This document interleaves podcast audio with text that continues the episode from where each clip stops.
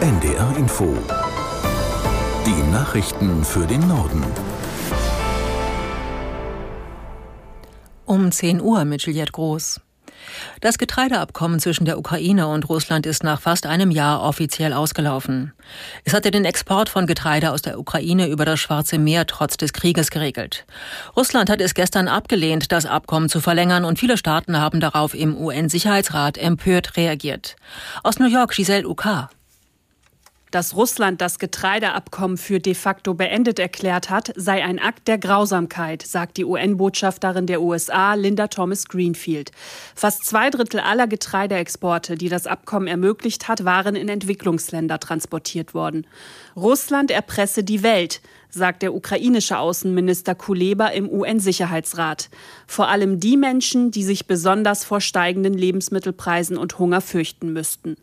UN-Generalsekretär Antonio Guterres betont, dass er sich weiter dafür einsetzen wolle, dass Getreide und Dünger aus der Ukraine, aber auch aus Russland exportiert werde. In erster Linie, um die weltweite Ernährungssicherheit und Preisstabilität von Lebensmitteln zu gewährleisten.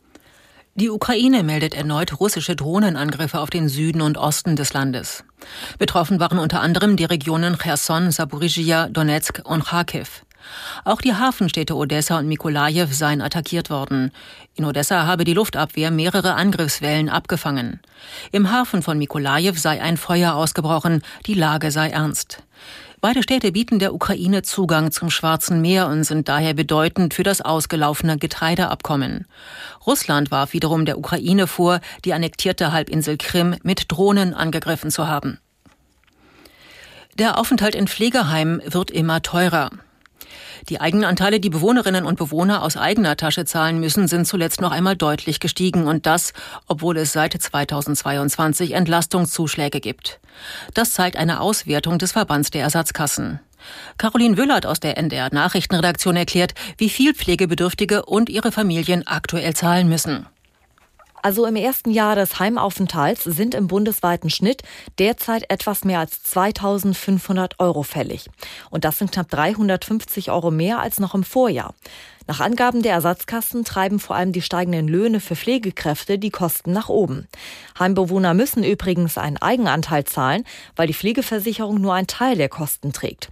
Um die Pflegebedürftigen zu unterstützen, hatte die Politik Zuschläge eingeführt und die sollen Anfang kommenden Jahres nochmal erhöht werden. Und wenn die Betroffenen und ihre Familien die Kosten nicht alleine stemmen können, kann Hilfe beim Sozialamt beantragt werden.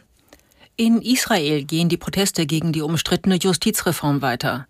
Mehrere hundert Demonstranten folgten in Tel Aviv bereits dem Aufruf, sich zu einem Tag des Widerstands zu versammeln. Im Norden des Landes wurde eine Autobahn blockiert. Aus Tel Aviv Björn Dake.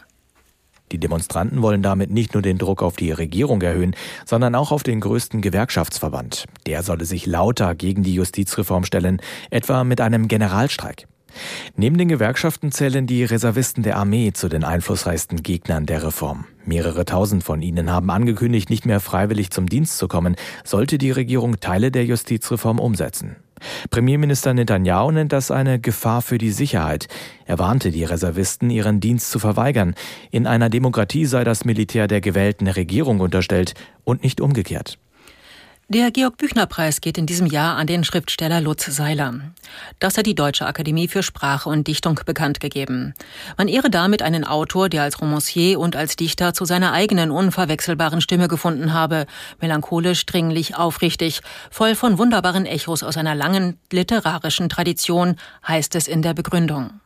Der Georg-Büchner-Preis ist mit 50.000 Euro dotiert und wird Anfang November in Darmstadt verliehen. Seiler wurde bereits vielfach ausgezeichnet. Unter anderem erhielt er für sein Romandebüt Crusoe 2014 den Deutschen Buchpreis. Soweit die Meldungen.